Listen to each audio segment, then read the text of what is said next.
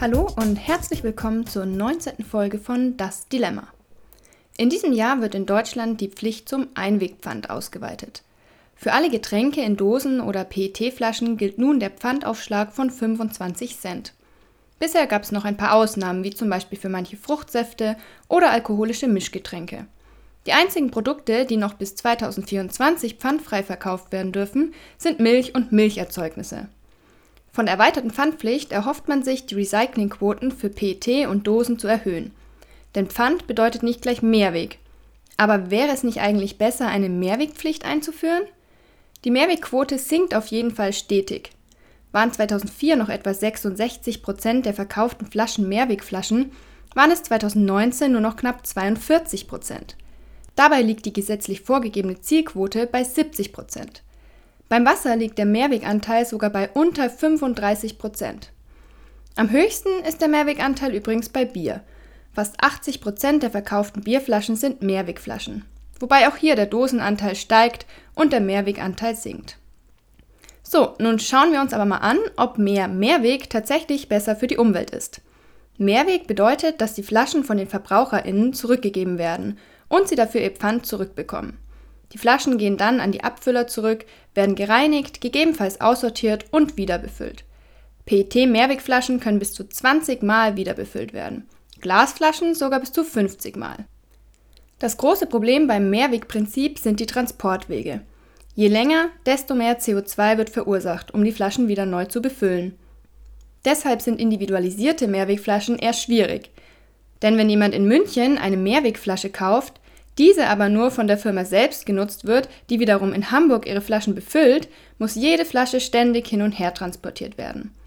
Die bessere Lösung sind hier Poolflaschen.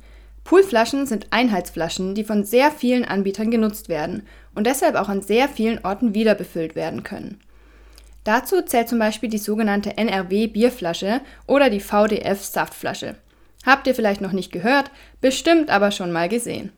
Die älteste Poolflasche ist übrigens die Brunneneinheitsflasche für Mineralwasser oder auch Perlenflasche. Sie wurde 1969 eingeführt und ist mit mehr als 5 Milliarden Flaschen die weltweit erfolgreichste Mehrwegverpackung. Also wie gesagt, kommt es hier auf möglichst kurze Transportwege an, damit Mehrweg sinnvoll ist. Und da kommt auch das Material ins Spiel. Wie vorhin erwähnt, können Glasflaschen öfter befüllt werden als PET-Flaschen. Außerdem ist PET Plastik, ein Material, dessen Verbrauch wir im Großen und Ganzen ja eigentlich senken sollten.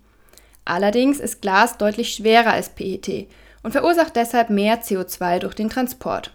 Und deshalb gibt es tatsächlich keine klare Antwort auf die Frage, welche Mehrwegflasche die bessere Ökobilanz hat, die PET-Flasche oder die Glasflasche. Dazu findet man sehr unterschiedliche Zahlen. Wichtig ist, dass die Flaschen möglichst regional gekauft werden, also zum Beispiel lieber deutsches als italienisches Mineralwasser und dass es möglichst Einheitsflaschen sind. Kommen wir nun zu den Einwegflaschen. Schließlich gibt es ja jetzt, wie wir vorhin gehört haben, auf alle Einweggetränke ebenfalls Pfand.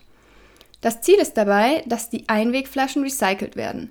Allerdings besteht immer noch nur knapp ein Drittel einer Einweg-PET-Flasche aus recyceltem PET. Der Rest ist aus neuem Plastik. Denn die meisten der gesammelten Einweg-PET-Flaschen werden nicht wieder zu Flaschen, sondern zu anderen Kunststoffprodukten wie Folien oder Fasern. Es ist also leider ein Trugschluss, dass die Einweg-PET-Flasche wieder zu einer Einweg-PET-Flasche wird. Einwegflaschen aus Glas sind auch nicht besonders zu empfehlen, da Glasrecycling sehr viel Energie benötigt. Auch Glasflaschen sollten deshalb immer so oft wie möglich wiederverwendet werden.